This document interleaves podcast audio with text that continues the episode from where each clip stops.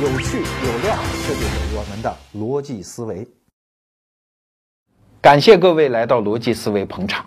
我们这一季的视频节目谈到日本帝国的兴衰已经有三期了，但是总觉得意犹未尽，至少有一个角度还应该补充进来，那就是站在当时国际政治的地缘格局，我们再来看日本人在那几十年当中为什么经历了那样的大起大落、大喜大悲。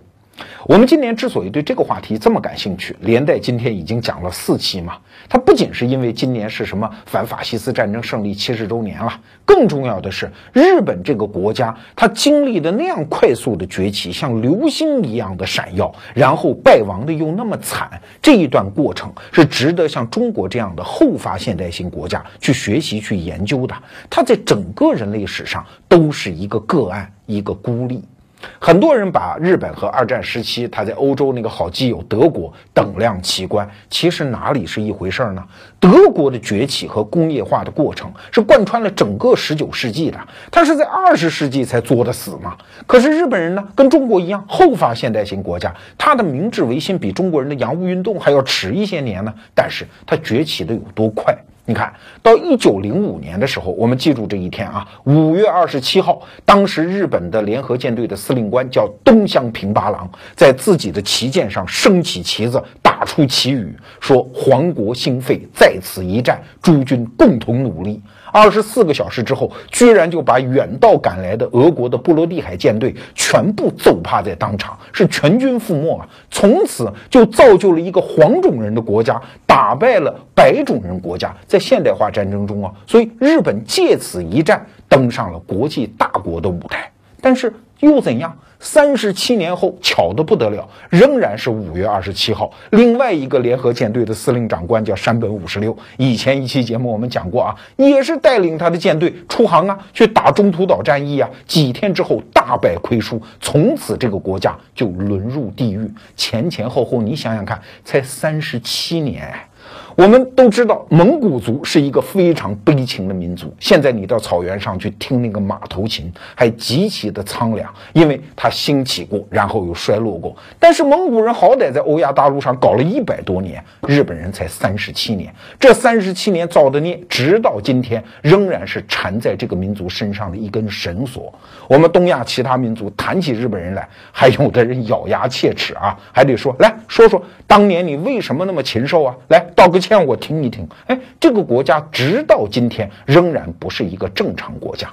所以，你像中国这样的后发现代型国家，我们能不研究这个案例吗？日本人当年为什么走错路了呢？很多中国人都以为啊，日本人之所以走错路，两条啊，第一条太贪婪，第二条用错手段了吗？你怎么能老抢人东西搞军国主义呢？可是你想想看，整个世界近代史上有一个大国崛起，它不贪婪的吗？有一个大国崛起不诉诸于武力的吗？欧洲的那些老流氓就不说了，全部是大群家出身啊，就算是底子最干净的美国人又怎么样？十九世纪四十年代的时候，美国人打了一场很不光彩的战争，叫美墨战争。现在很少有人提了，因为后来这两个国家和好了嘛。现在墨西哥人天天到美国去打工嘛。但是那场战争是整个十九世纪历史上割让土地最多的一场战争，一把两百万平方公里。我们今天看到什么加利福尼亚州北边的硅谷啊、旧金山啊，南边的圣地亚哥、洛杉矶，都是那场战争割让给美国的。连美国自己的精英后来当总统的。那个格兰特将军都说这场战争打得非常的不正义。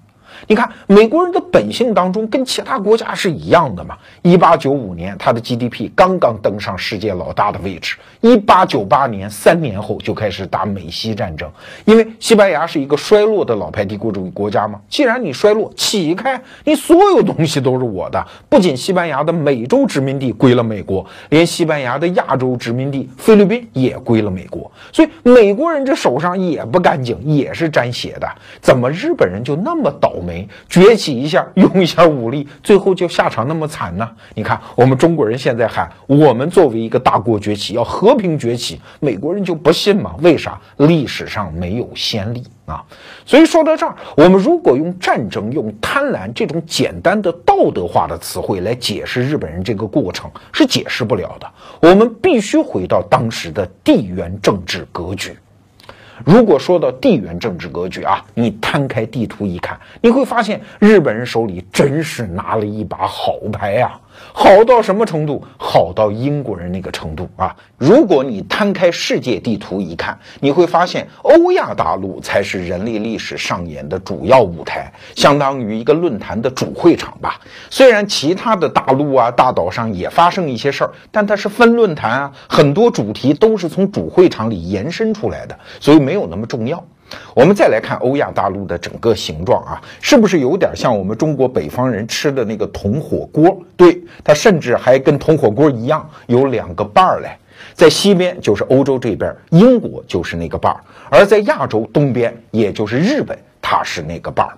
哎，这两个瓣儿，它和火锅主体之间是一种若即若离的关系，而且这两个国家土地面积也都类似。英国大概是二十四万平方公里，日本稍微大一点啊，不到三十八万平方公里。但是你真要把北边的北海道还有本州的北部拿掉，其实跟英国也差不多。哎，这两个国家都是和大陆遥遥相对，但是又非常之密切。你看，英国不是隔一个英吉利海峡和法国对望吗？那日本呢是？隔着对马海峡和朝鲜半岛对望，那这样的地形有什么样的好处啊？太好了，进可攻，退可守啊！你一摊开地图就一目了然啊！如果他们强大的时候，马上就可以对大陆产生影响，可以派兵登陆啊！可是，一旦一看势头不对，马上龟缩回老家，哎。大海那么浅浅的一道海峡，又是它天然的屏障。第二次世界大战刚开始的时候，希特勒不就想进攻英国本土，不就是没办到吗？所谓的海狮计划就失败了吗？那日本也是一样啊，在历史上，亚洲大陆很多民族都想远征日本啊，最著名的就是忽必烈的蒙古人，不也是失败了吗？所以这样的地理位置，这样的地缘结构条件，实在是得天独厚。我们就说英国吧，英国之所以后来成长为所谓的日不落帝国，跟它的这个独特的地缘位置是有关系的。你看，它只需要做到两手：首先，我有非常优良的港口，可以全球去做生意；我天然是一个海洋国家，因为我的领土就是海岛嘛，这是一手。第二手呢，就拿一小棒槌，哎，你玩过那个游戏吧？叫打鼹鼠，对吧？鼹鼠不断的冒头，不断的往下敲就可以了。所以整个欧洲大陆在英国人看来就是一个鼹鼠游戏的舞台啊！我看看啊，法国、德国、俄国、奥地利、西班牙，谁狠呢？啊，谁狠，我上去就一棒子。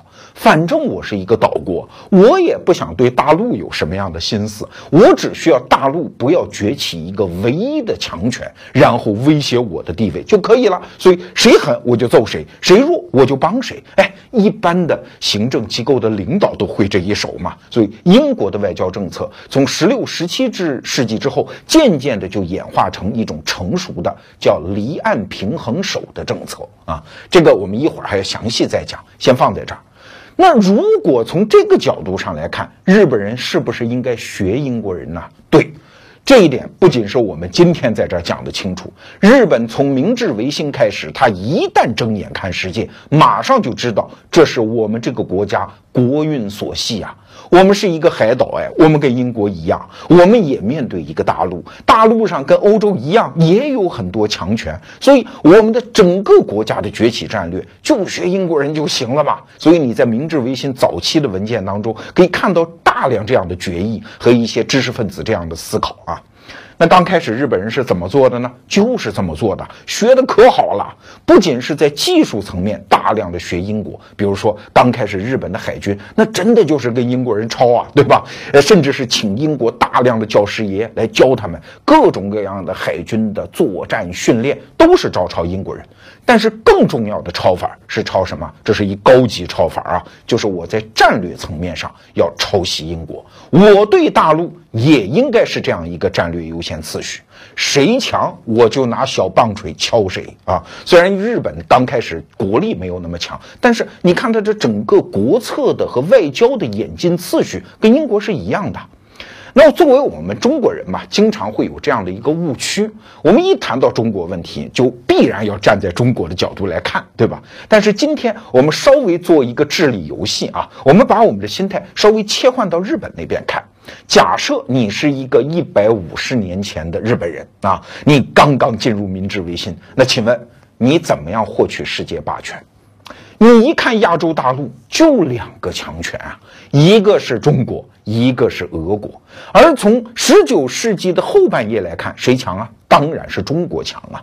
很多朋友听到这儿会说啊，怎么会是中国比俄罗斯强呢？我们中学时候老师都告诉我们，一八四零年之后中国就不行了呀，老是受俄罗斯欺负，清政府又腐败无能啊，怎么能说中国强呢？哎，你如果回到当时的历史情境，站在日本人的角度一看，他真的就是中国强。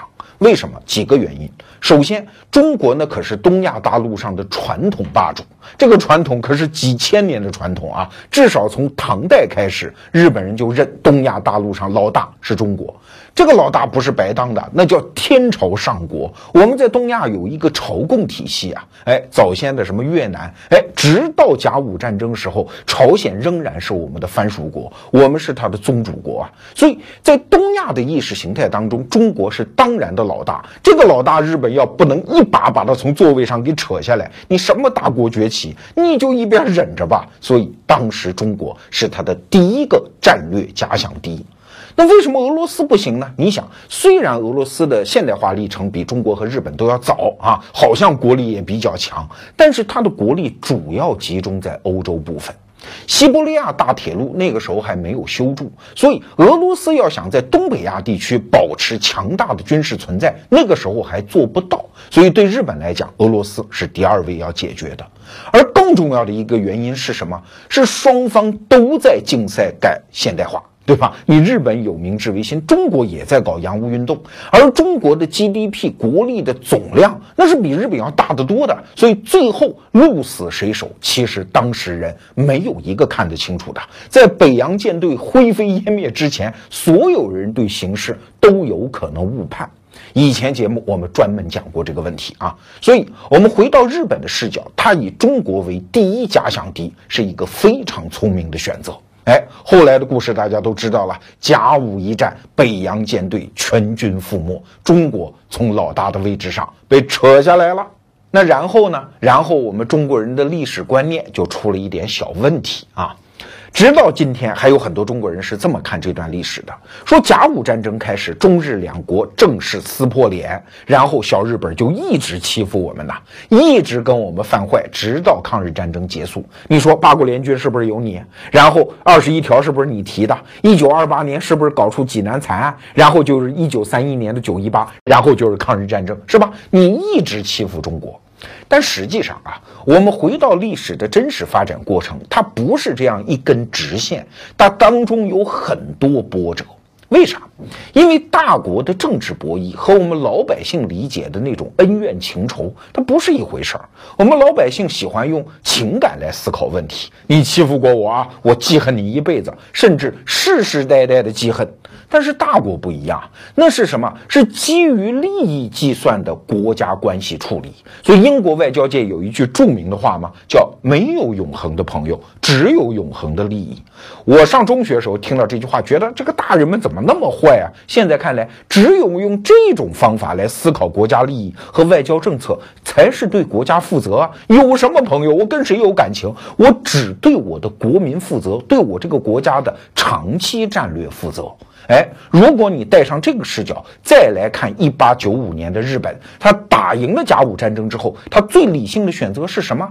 恰恰不是继续欺负中国，而是把矛头指向北边的俄国。为啥跟英国人学啊？英国人那一套我们刚才已经讲了啊，打鼹鼠吗？大陆上出现哪个强权冒了头，有可能发展成大陆的唯一强权，然后对我构成安全威胁，我现在就把它列为第一假想敌，一定要把它摁下去的。日本人当时也是这么想。啊，所以日本人在一八九五年不是马关条约欺负了中国吗？从中国拿走大批的银子，马上第二年开始就跟中国说：“拍肩膀，兄弟，别生气了，咱俩好吧？”啊，甚至一八九七年的时候就开始已经邀请中国的高官到日本去参观呐、访问呐，看看我们的一些演出啊，包括参加阅兵式啊，就已经开始了。当然，中国这边醒过闷儿来有一段时间，毕竟被打残了嘛，而且那个民族情绪也在高涨，对吧？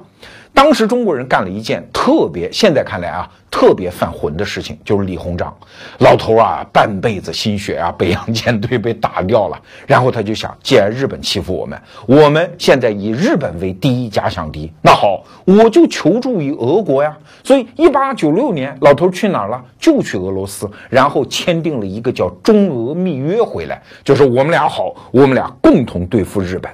但是后来清政府很快就醒过味来了，这事儿不对啊！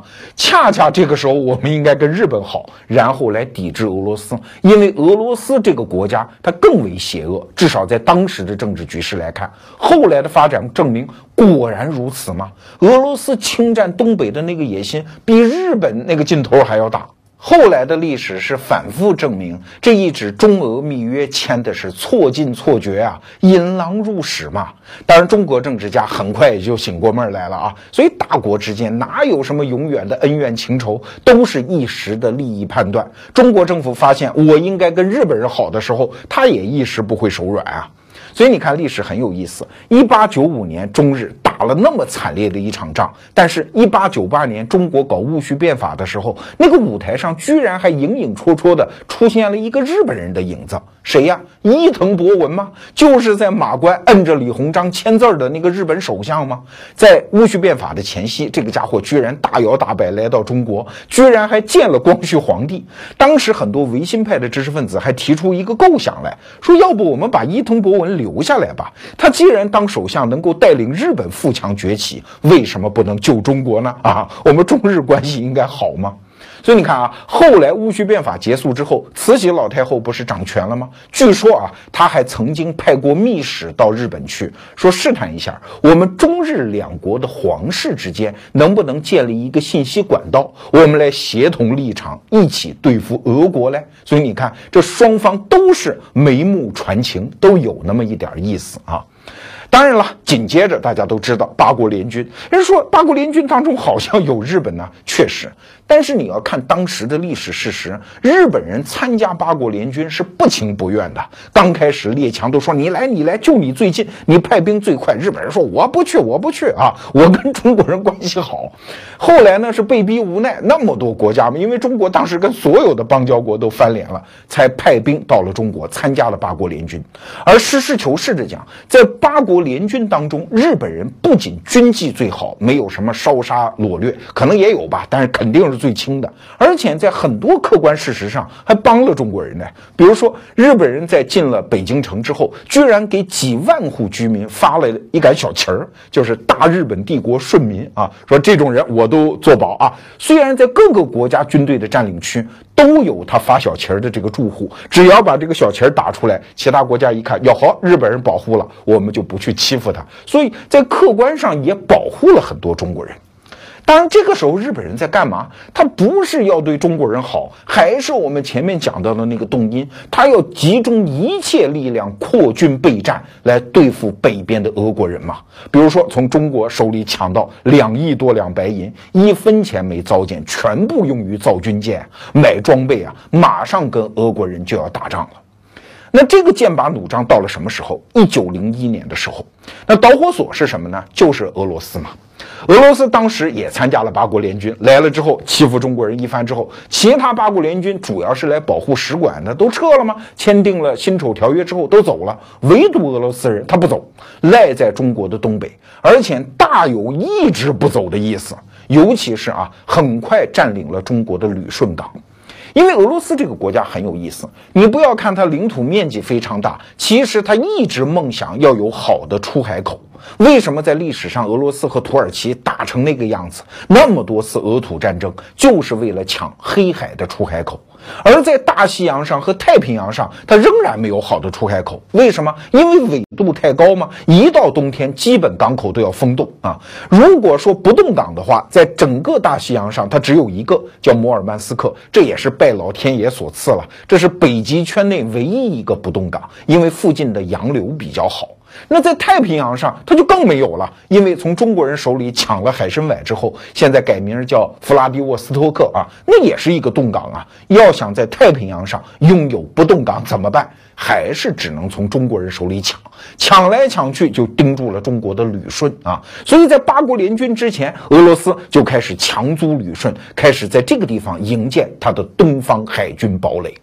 那你说八国联军之后，大家一商量都撤，俄罗斯人能撤吗？这是一个帝国多少年来的一个梦想，要在太平洋上有一个不动港的出海口啊。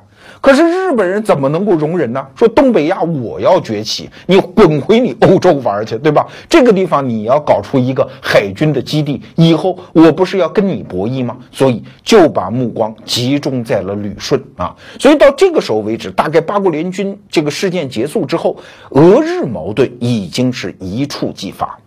那整个国际格局还出现了什么变化呢？就是英国这个变量。英国人跟俄国人可是死磕了将近一个世纪啊。这个时候，英国人说：“那干脆我们在亚洲干脆结一个盟呗。”哎，英国一直是不结盟政策，但是在一九零一年的时候，他居然结了一个盟，就是英日同盟。那为什么要结这么一个盟呢？很简单，两个原因。首先，英国人已经明确地感受到，日本人这个时候已经以俄罗斯为假想敌了。当时啊，伦敦的外交部有一个住在日本的助理，就写了一份备忘录，说我在日本已经明确地感受到，日本人觉得俄罗斯的威胁是迫在眉睫。那既然我们英国人跟俄国人已经死磕了快一个世纪了吗？哎，既然有人从背后要踢俄国人的屁股，我们为什么？不支持一把呢？这是一个原因。第二个原因啊，在英国人看来，我们和日本的那个地缘政治结构是一样的，我们都是海洋国家。海洋国家将来的发展一定是要靠全球搞什么殖民地啊、做生意啊。我们是战略态势非常相近的国家。那在东亚，我跟谁结盟？本来最好的选择应该是中国人，但中国人不争气嘛，所以找日本人来结盟，然后牵制俄罗斯，这是一个最为理智的选择。可对于日本人来说，这个信号太重要了。按照日本那个大文豪夏目漱石讲啊，当时日本人得知英日要结盟的时候，高兴的就像一个穷孩子突然过继给一个地主家，就那么高兴，举国欢腾啊。在这儿我打个岔啊，我就跟很多创业者来讲，我说你的创业项目什么叫靠谱了？就是你感受到我这个项目一旦放到市场上，不做任何推广的情况下，就有无数种力量、无数种资源来主动帮他的时候，这个项目就一定做对了啊！你就勇敢的往下做。当时日本人就有这个感觉，怎么要什么就来什么嘞？哎，感觉了俄罗斯的危机，人家英国人就开始万里迢迢赶来帮助我们的。其实英国人。能帮你什么呢？顶多借点钱给你喽。隔得那么远，他也不会真的派兵。但是确实，英国人叫什么“酒壮怂人胆”呐啊，走夜路唱歌，自己胆气就壮啊。于是，从一九零一年一直到一九零四年，日本人就疯狂的扩军备战，对俄罗斯要开刀了。那关于日俄战争呢，整个过程非常复杂，我们在这儿只能简单的给大家勾勒一个轮廓。最开始打起来是一九零四年的二月份，也是日本人先挑起来的啊，用的也是后来珍珠港那一招，叫偷袭啊，偷袭了俄罗斯的太平洋舰队。那虽然刚开始得了点手，你毕竟不能把太平洋舰队全歼。为啥？因为有旅顺港的存在吗？俄罗斯经营旅顺港已经好几年了，那个塞防系统、岸炮系统已经非常完备。换句话讲，我只要把太平洋舰队龟缩在港口之内，你日本人拿我一点招都没没有。虽然俄罗斯人也觉得挺苦的啊，困守孤城，还一度准备逃跑来，但是也没跑成。但是日本人就更为难，这叫狗咬刺猬啊！虽然名将东乡平八郎带队，但是拿俄罗斯人也是没招，双方一僵持就是半年之久。但是啊，到了一九零四年的十月份，日本人就觉得不对了，日本人真的快急疯了。为什么？因为时间并不站在日本人这一边，两个因素啊，大家要考虑在内。第一。俄罗斯的那个西伯利亚大铁路已经修了有十年之久了，再加一把劲，没准什么时候就修通了。日本人这时候也不了解啊，一旦修通，什么结果？就是俄罗斯从欧洲部分向亚洲调兵、调给养、调后勤，只需要两个月时间，原来是需要一年半时间。西伯利亚那么荒凉，对吧？哎，如果这个变量出现，日本人完全受不了，因为你毕竟国力比较弱。那第二个变量呢，是在一九零四年的十月份的时候，当时俄国沙皇尼古拉二世已经下令把波罗的海舰队远道调到亚洲太平洋战场上跟日本人决战。如果波罗的海舰队一来，那马上那个实力对比就发生逆转，日本人仍然受不了啊！当然，这个时候波罗的海舰队还远着呢啊，万里滔滔要赶过来，所以必须要抓紧很短的一个时间窗口把旅顺拿下。这时候日本人就疯了啊！这个时候在日俄战争当中就出现一个真正的疯子，这个人叫乃木希典。在日本的军队文化当中啊，乃木希典是具有那种军神一样的地位。但是你真要看他干什么，这个人完全是一疯子、傻叉，是一神经病啊！他上战场的时候是抬了棺材去的，自己的几个儿子也跟上，俩儿子啊抬了三口棺材，说我一定要把旅顺拿下。什么办法？就是拿人肉往上填啊！要知道，日俄战争是世界战争史上第一次大规模的使用机枪，机枪那种屠杀的效率，任何国家军队没有见过，乃木希典也没有见过，拿人往上填，一场战斗下来，死伤四万多人。这个数字报到日本大本营的时候，都没人信，说是不是多写了一个零啊？真的就死了那么多人，而且乃木希典自己两个亲生儿子也死在了这个战场上。为什么说乃木希典这个人脑子不太灵光呢？您看，一九一二年，也就是几年之后，明治天皇驾崩，乃木希典干了一件事儿，就是哟，天皇死了，我是不是跟着去啊？于是就剖腹自杀了。所以你看，什么叫狂热的军国主义分子？乃木希典就是啊，拿别人的命不当命，拿自己儿子的命也不当命，他自己的命他也觉得不值钱，这才叫狂热的军国主义嘛。那我们还是回到日俄战争的战场啊！日本人这一发疯，居然就把旅顺给拿下了。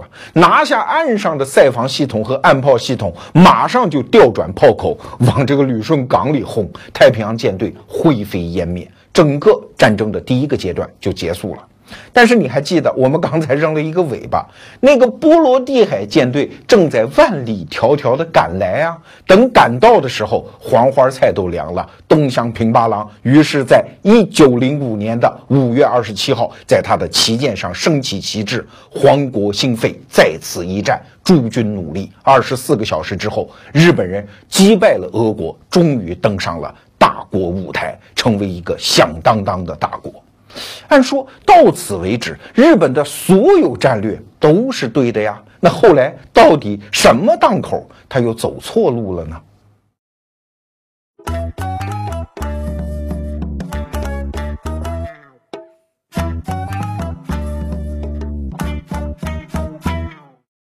除了大家现在看到的逻辑思维视频，我们还有一个微信公众号，在那儿我是一个著名的每天坚持六十秒的胖子。每天我们还会分享给你一篇好文以及好玩的活动，在那儿已经有五百万小伙伴一起爱智求真了。那微信中您搜索“逻辑思维”公众号，没有走之儿的那个姓罗的罗。每天早上六点半，我在那儿等你。刚才我们讲到了日俄战争，但是请注意，日俄战争不仅是日本崛起的决定性一战，因为到那个时候为止，在世界近代史上，这是唯一一例说黄种人的国家打败了白种人，所以日本人很争气啊，从此成为大国俱乐部的一员。但是更重要的是，我们要从日俄战争的结果当中透射出一个问题，就是直到那个时候为止，日本这个国家在崛起过程当中，它的战略选择是对的。为啥？因为它毕竟是以弱胜强，而一个国家要想以弱胜强，它必须是得道多助啊！请注意，我们这个地方讲的道不是什么道德的道啊！你都打仗，作为帝国主义有什么道德？是天道的道，就是你一定是走对路了，叫顺势而为，那些天时、地利、人和各种各样的因素就会配合你来取得这次逆袭的胜利。那日俄战争当中，日本人得到了什么样的帮助嘞？主要是两个国家，一个是中国，一个是英国。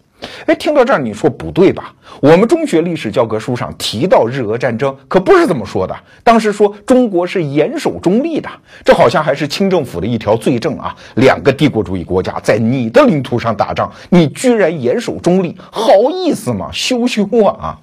其实不是这么回事儿。中国政府那个时候怂，两边都得罪不起，但是他并不是没有偏向的，什么拉偏架、使黑手这种事儿，中国人干得多了，在日俄战争当中。那为什么要帮日本人呢？很简单，因为俄国人对中国的东北那是有实实在在的领土野心的。而在马关条约之后，虽然日本人也经常占我们便宜，但是没有明确提出领土野心。所以你说中国人帮谁啊？民间和官场。都是一样的共识。我们简单给大家举几个例子，比如说，当时代表中国的外交的就是那个袁世凯，对吧？因为他是北洋大臣嘛，主持中国的外交。当时他就派了很多他底下的军队呀，包括一些测绘呀、侦察呀这样的力量到东北，帮日本人干什么？叫招募马贼。其实什么叫马贼呀？有的时候跟正规军、跟中国军队也分不清楚。总而言之，都是马贼嘛！啊，帮日本人打仗也不是我中国政府派的。其中就有一个很重要的人，这是北洋军阀当中非常著名的那个常胜将军吴佩孚。吴佩孚刚开始就是跟着袁世凯的，后来被袁世凯派到东北去，屡立战功啊，就是帮日本人招募马贼。后来被俄罗斯人给逮着了，逮着了还判了个死刑，然后把他押去执行的路上，吴佩孚。腿脚比较好，跳车逃跑啊！后来日本人还给他发了个勋章，这是一个例子。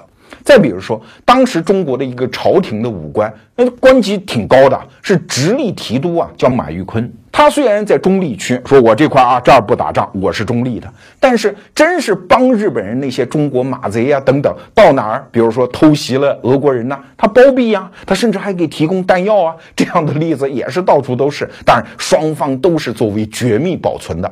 什么时候给暴露出来的？是后来日本在搞伪满洲国的时候，说我们中日向来亲善，才把这些例子给公之于世啊！还还后来还给了奖状啊，还立个碑啊，纪念一下。是直到二十世纪三十年代才逐渐公之于世。而中国民间也是这个情绪啊，从封疆大吏袁世凯，什么两江总督端方，什么两广总督岑春选，这些人都在民间搞募捐啊，募捐干嘛呀？要救治日本伤兵啊！大家还记得那个时候有一个非常著名的知识分子叫郑观应写的那本名著叫《盛世威严》，他在民间在广州也开始搞募捐，都是要捐给日本伤兵。所以中国上上下下其实都在帮日本人。你想，你在中国领土上打仗，中国上上下下都帮日本人，这是多大的地利和人和呀？我们再说英国啊，英国呢跟日本人一九零一年，我们前面讲已经结成了英日同盟，但是他是不会往亚洲派兵的，顶多借给日本人钱，借了不少钱啊。那具体的帮助有一点什么呢？就是组织俄国的那个波罗的海舰队万里迢迢来到亚洲。当然了，俄国这波罗的海舰队也是世界战争史上非常奇葩的一个存在啊。当时是在二呃不，在一九零四年的十月份，当时沙皇让他赶到亚洲去参战，那是多远的一条路啊？三万公里呀，将近。他得从波罗的海绕欧洲大西洋，然后到非洲西岸，然后一直绕过好望角进入印度洋，从印度洋绕过马六甲海峡进入太平洋，然后一直北上三万公里呀，要走那么长的时间。而波罗的海舰队呢，根本就没做好准备，很多船刚刚造好，船上的很多设施根本就没安装，那就边开边安装。尤其最倒霉的是那些电报啊，那些设施都是德国人的技术啊，德国的工程师他们才不跟你去亚洲呢。一下船，这些电报机都不怎么好使。你想打仗，这个通讯设备不行，那怎么打呢？当然，波罗的海舰队在出航的时候就已经慌了神儿了。他们不知道从哪儿得到的假情报，说日本人的舰舰队啊已经赶到这儿了，赶到欧洲来揍你们了，所以就草木皆兵。看到远处一艘船，哎呦，这别是日本人船吧？开炮吧，开炮吧，就打。居然有一次把英国的一条渔船给击沉，那英国马上就开始借题发挥啊，我们跟日本人是盟友，对吧？那从此啊，我们所有这个路上的中立国都不许给这支舰队提供给养，什么概念？三万公里啊，路上没有给养，那个时候船又没有什么核动力，对吧？都是烧煤的，所以没办法，和波罗的海舰队把所有的地方都装上了煤。甲板上、船舱里、军官的卧室里，甚至所有的卫生间里，全部装上了煤。你想，要走将近一年时间，所有地方都是煤，那个卫生条件，你就想想看，还怎么办啊？船上大量的非战斗减员，甚至还出现士兵暴动等等这种情况。而沿途呢，英国人给所有的中立国都打好招呼啊，说按照国际法，这中立国像这种交战国的船只，一律不准让它停停靠，一律不准给他任何给养。比如说，在越南的那个金兰湾，有一次波罗的海舰队实在是不行了，说让我歇口气儿行不行？法国人说算了吧，英国人打招呼了，你还是别来吧，滚滚滚 啊，就给撵走了。所以这支舰队等他赶到黄海，就是对马海峡的那个战场上的时候，已经是筋疲力尽。他的最高指挥官已经是几次死去活来啊，呃，生病快死了，请求辞职，沙皇不批准。就这么一支部队杀到战场上，那你想东乡平八郎打他还有什么还手的余地吗？所以一战全歼波罗的海舰队啊，当然也有逃跑的了，比如后来参加十月革命的那个阿夫勒尔号巡洋舰就是。逃跑的舰队当中的一支，那这一场战争，俄国人是损失了，基本上你想，他就三支舰队吗？波罗的海、太平洋舰队全部损失掉，俄罗斯只剩下黑海舰队，所以俄罗斯作为一支全世界最重要的海军力量，从此就不存在了。日本人崛起为海军大国，你看。直到这个时候为止，日本人做的全对啊，因为对了你才能胜嘛。那是后来他为什么又走错路了呢？说白了，根子就是没有坚持向英国人学习呀。所以，我们先把日本人放下，我们看看英国人是怎么玩的。刚开始啊，英国人也不是什么善男信女、吃斋念佛的。他作为一个岛国，天然有不安全感，天然对大陆上的领土有野心。所以啊，英国人刚开始打了一场叫英法百年战争，从十四世纪中叶一直打到十五世纪中叶，真的是一百多年哦。那这场战争很有意思啊，如果你把它和二十世纪的中日之战，也就是抗日战争相对比，你会发现惊人的类似。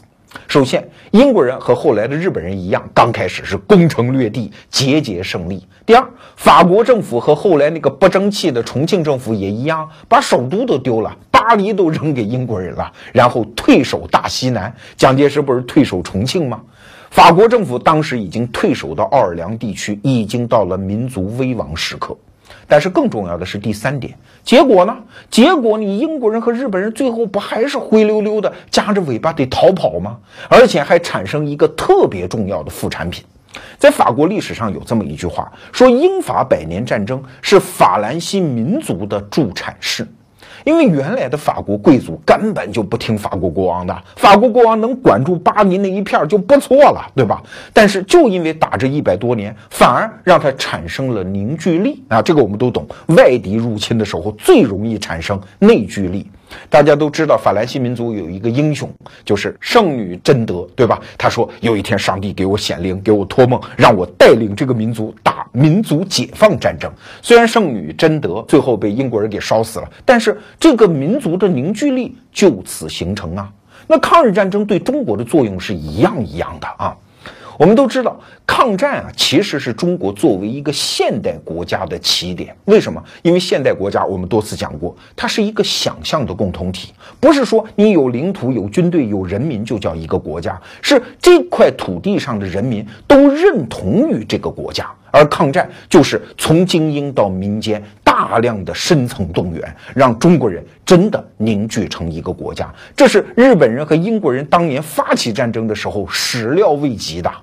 那英国人后来怎么样呢？哎，这就是英国人聪明的地方，他吸取教训嘛。你一看自己是一个岛国，哎，岛国天然的战略是发展海洋，我跟你大陆上的人搞什么搞呢？英国人一下子就明白了，所以他的国策就分为两手嘛，一手是专注的发展海洋，那第二手呢，就是盯住欧洲大陆，不允许出现一个单一强权，谁强我就揍谁，谁弱我就服谁，就是我们。我们前面讲的那个打鼹鼠的策略啊，那这个国策英国人一旦定下来，是一直玩到了第二次世界大战啊。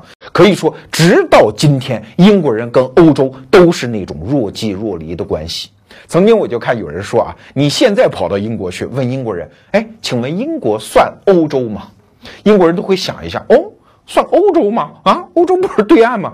想了想，还是算吧。你看，它一直是这样一个关系。英国的国策的起点叫大陆军事啊。那最刚开始玩这一套的是谁呀？是英国那个著名的女王伊丽莎白一世。关于这个女人，以后我们多次还会提到啊。今天我们就讲一点，她一辈子没结婚，但是她用结婚这件事情几乎调戏了欧洲大陆上很多的君主。比如说西班牙国王菲利普二世，要不我嫁给你啊？作为聘礼，能不能替我打一下法国人呢？法国人老跟苏格兰人在我背后捣乱啊。等西班牙人帮他打完了之后，说算了算了，我想清楚了，我还是不嫁啊，我这辈子还是个处女吧。然后又跑去跟法国人说：“要不你打一下西班牙人，我跟你结婚啊！”就老玩这一手，这就是英国这种外交政策的起点。而且，英国作为一个老牌帝国主义国家，这一手是越玩越纯熟啊！我们来看几个点，今天也讲不了太多了。比如说，在打英法七年战争的时候，这是一个在海外殖民地打，什么北美洲啊、加拿大到处打。但是英国人就玩了一手，在欧洲大陆去制衡法国。那找谁来制衡呢？他结盟了一个叫普鲁士的国家，就是后来德国的那个前身呐。普鲁士这个国家当时真是惨呐，结了英国这个盟啊。普鲁士说：“要不你呃出点兵？”英国人说：“要兵没有，要钱我可以给你一点。”所以后来腓特烈大帝就讲了一句话：“说我他妈这辈子倒了血霉，就是跟英国人结盟。为什么？太弱了。虽然普鲁士这个国家他的军队很强，但是毕竟整个欧洲大陆，你想什么奥地利呀、什么法国呀、什么西班牙呀、俄罗斯都在打他，真的是一比三的实力对比啊。但是。腓特烈大帝真的是一个军神级的人物啊，比拿破仑牛多了，在战场上真的就扛到了最后一刻。最后是因为什么呢？因为俄国女王突然驾崩，而继位的是他外甥，谁的外甥？腓特烈大帝的外甥，这就是彼得三世。彼得三世这个人不太会说俄语，但是讲了一口流利的德语啊。他又是腓特烈大帝的粉丝，所以俄罗斯退出战场，而且掉过头来帮普鲁士，这样腓特烈大帝才打赢了。这个过程，英国作为一个同盟国呀，一直就在外面看着，顶多给钱，绝不出兵。所以后来的那个德国首相俾斯麦就讲过一句话，说英国人的外交政策我看得清清楚楚，很简单，就是在欧洲大陆上找这么一个愿意用身体替他挡子弹的一个傻瓜，这就是英国所有的外交政策啊。英国人确实就是这么玩的。比如说，我们后来就简单的说，拿破仑时期，法国崛起，英国人怎么能让你崛起呢？反复组织反法同盟，最后第七次反法同盟，我们都知道，惠灵顿将军在滑铁卢一战把拿破仑给收拾了。可是收拾完法国之后，你以为英国人会像一般人想的啊，打了这么多年仗，我死了那么多人，我弄死你？没有。英国人在处理拿破仑的时候，反而是最为仁慈和宽容的。英国人当时讲了一句话，说一个强大但是不谋求单一霸权的法国，比一个虚弱的法国更符合英国的利益。你看，英国人在这个时候清醒的不得了啊！所以马上十九世纪过程当中是吗？他马上跟法国结盟去打俄罗斯，因为俄罗斯你变成欧洲宪兵，你成为欧洲强权，那哪成啊？所以整个十九世纪基本上就是英国和俄罗斯在全球各个板块死磕的过程。这也是为什么日俄战争英国人帮日本人的原因。可是打完俄罗斯之后，到了二十世纪的时候，他开始跟谁结盟？协约国跟俄罗斯结盟啊，跟法国结盟，揍德国，因为德国崛起了，我绝不允许啊！可是，在第一次世界大战和第二次世界大战的过程当中，我们都知道英国人的行为好古怪。比如说巴黎和会，第一次世界大战结束的时候，他就主张不要那么严厉的处置德国，相反，法国人很较劲，为什么？大陆军事原则。再比如说，二战之前，为什么英国人对呃德国那么搞绥靖政策？为什么大陆军事原则啊？大陆军事原则发展到最后最高境界是什么？在英国外交史上有一个专有名词叫“光荣孤立”，因为我大英帝国实力全球最大，我打遍全球无敌手，我跟谁都不结盟，我是一个孤立的。但是谁想挑战我的位置，我就打他那么一下啊！但光荣孤立政策提出来，就最后这个理论成型，是英国一个首相叫索尔茨伯里，他讲过一段话，非常传神，说我们大英帝国啊，只需要从容的顺流飘下，但是我手中有一根竹竿啊，一根竹篙，如果关键时刻我会伸出竹篙点那么一下，以免使英国触礁。所以后来丘吉尔说，说英国所有的外交家当中玩这根战略竹篙最高的高手就是这位索尔茨伯里。你想，这是一个海洋国家多么游刃有余的战略选择啊！嘿，问题又来了，日本人怎么就这么傻，他没有选择英国式的战略呢？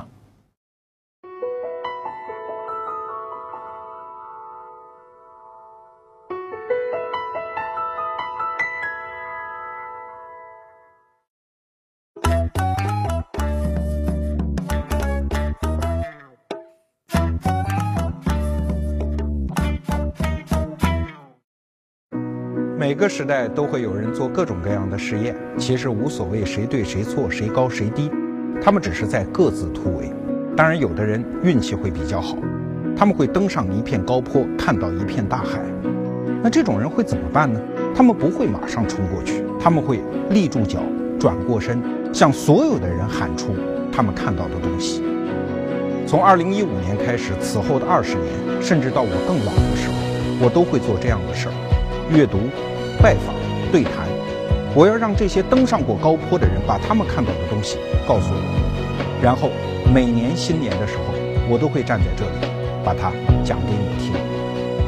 做一件有价值的事儿，让更多人感到它有用，然后我们一起等待时间的回报。二零一五年十二月三十一号，北京水立方，我知道你会来。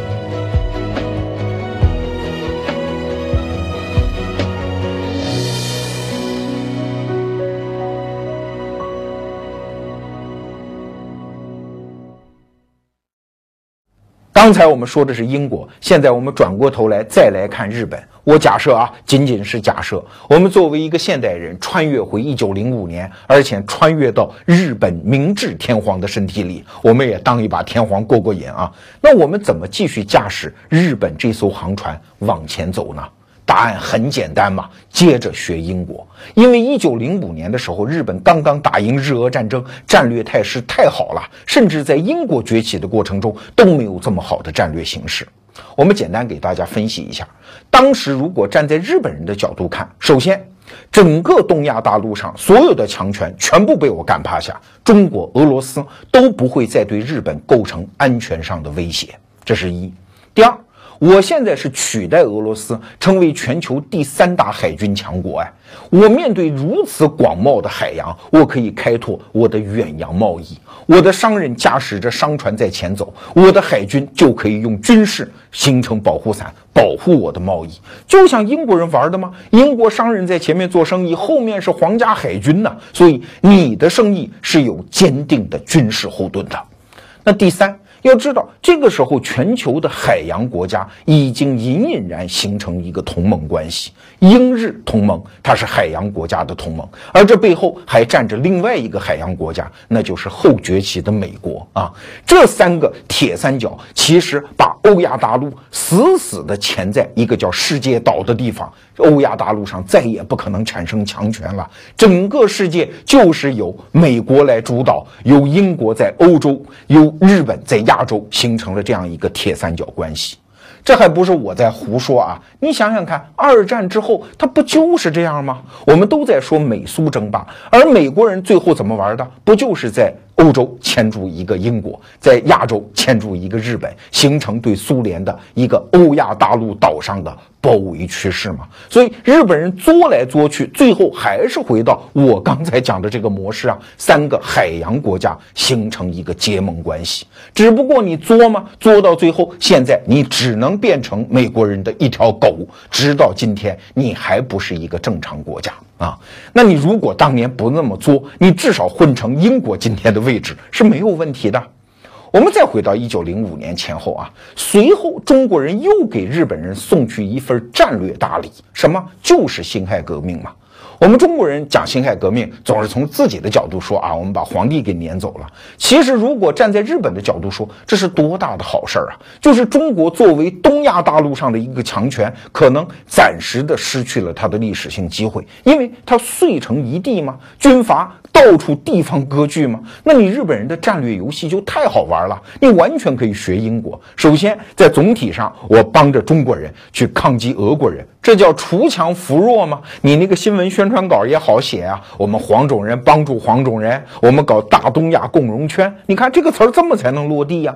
而在中国内部，你完全也可以玩英国人在欧洲玩的那一套。哪个军阀强一点，打压一下；哪个军阀弱了，给一点枪炮子弹。你作为东亚的一种超然的势力，是在海外影响大陆上的局势，你就可以光荣孤立吗？然后你再应和美国什么门户？开放啊，允许英国人过来做点生意呀，你不就渐渐把自己国力搞起来了吗？而作为中国，可能反而是一个悲剧哦。这个国家统一的过程，因为日本这个强权的存在以及它的影响力的渗透，也许会迟很多很多年，也未可知啊。当然，历史没法假设了，我们只是推导这种可能性。但是日本偏偏不走这条路啊。但是日本人当中有没有明白人呢？有啊，我给大家举两个例子。一九一一年的时候，海军大学，日本那个海军大学啊，有一个教员叫佐藤铁太郎，他写了一本书叫《帝国国防史论》，里面就明确提出来说，这个国家不要在大陆上搞什么军备，一定要发展海洋。我们的命就是一个海洋国家的命。但是一个普通教员的话，谁会听呢？我们再说日本政治家当中有没有啊？也有啊，著名的就是二十年代的那个叫闭原喜重郎，他就是搞各种各样的平衡政策啊，放弃大陆政策，不要在中国大陆上什么满洲搞来搞去，也有这样一派。但是最后他们的声音无一例外全部都沉寂了。为啥？因为日本人他作为一个岛国，他按耐不住对于大陆领土的那个野心，一定要干中国的满洲吗？哎，后来的故事，如果大家有兴趣，可以参阅我们这一季的有一期节目，叫《日本为什么会失败》啊。后来他的整体命运就这样奠定了。其实啊，我们观察这个问题还有一个角度哦，就是从日本和英国和美国这些海洋国家的关系的角度。你想，日本人拿下中国的东北，也就是满洲国的时候，那叫一个志得意满。我们作为一个岛国，终于在大陆上拥有了我们控制的领土啊，赶紧移民开发，欢天喜地。可是他有没有想到啊？你拿下满洲之后，你的国家性质变了，你再也不是一个海洋国家，你变成一种叫陆海复合型国家。这种国家在英国和美国这种纯粹的海洋国家看来，这叫什么？眼中钉，肉中刺。他们最见不得的就是这种国家。比如说，在欧洲，从路易十四一直到拿破仑时代的法国，从威廉二世到希特勒时代的德国，英国人是想尽办法，拼尽老命。一定要把你摁住的。你不要看美国自己好像有大陆啊，但是在国际政治格局里，它的本质是一个海洋国家哎，它无法接受在东亚隔着一个太平洋出现这样的陆海复合型国家。所以日本人表面上占领中国东北是占了便宜，实际上彻底失去了和英国和美国同盟的可能性。那美国和英国不揍你揍谁呀？所以后来的太平洋战争，你的最终的惨败的根子其实就种在中国的。东北啊，如果有兴趣，再次强烈推荐大家看我们另外一期节目，叫《日本为什么会失败》。那当然，今天我们为什么要啰里吧嗦讲这么多日本呢？我们对日本又没那么大兴趣，对吧？最后还是回到中国。你看，中国这一轮崛起啊，现在我们看到的是，它到底是一个海洋型国家的崛起呢，还是一个陆海复合型国家的崛起呢？国家领导人想什么，我也不知道啊，我只能从表象上猜。我觉得中国现在是一个典型的海洋型国家的崛起，这条路，我个人觉得是走对了。你看，如果作为陆海复合型国家，它应该既跟海洋国家有敌对关系，又跟陆地上的国家有敌对关系。当年的法国和德国全是这样吗？但是你看，近些年来中国政府搞外交是怎么搞的？哎，什么中亚呀，什么俄罗斯啊，关系搞得好的不得了。我们在陆地上的战略局势是一直在好转啊。而相反，这些年来我们和什么日本在钓鱼岛上搞点摩擦，对吧？我们在南海好像有点小矛盾，哎。但但这是一个典型的海洋国家的烦恼。我们刨除那些军事、政治、战略，我们都不谈啊，我们就看这这个国家它的最核心的发展点在哪儿？要知道，中国可是现在国际贸易当中搞自由贸易的响当当的旗手啊！我们甚至比美国人、比英国人还要更加主张自由贸易，这是一个典型的海洋国家的主张。哎，所以一旦走向海洋，走向不是占有，而是共享；不是做零和博弈，而是做贸易式的多赢博弈，这个国家就真的有前途啊！所以，我们讲这么多期日本，最后还是回到我们中国人关心的自己的国运上面来。那我们这一期节目讲了这么多中日之间的这种纠葛啊，尤其是站在日本那一边谈了这么多的战略问题。最终，我把我今年读到的最好的一本关于日本的书推荐给大家。哎，不好意思，也是在我们店里卖的嘛啊，在春节之前这一大套“一寸河山一寸血”，是用最实地的采访、最亲身的经历，也是我看到的最灵动的笔法，对八年抗战进行了论述。这套书写的真是好。推荐给大家。如果你想买到逻辑思维独家版本的《一寸河山一寸血》这本书，就请到逻辑思维微信公众号里点击最热商品按钮，在商城主页中找到“精神食粮”，那《一寸河山一寸血》这本书就在那儿等你。或者你直接在微信里回复“河山”两个字，你也会看到它。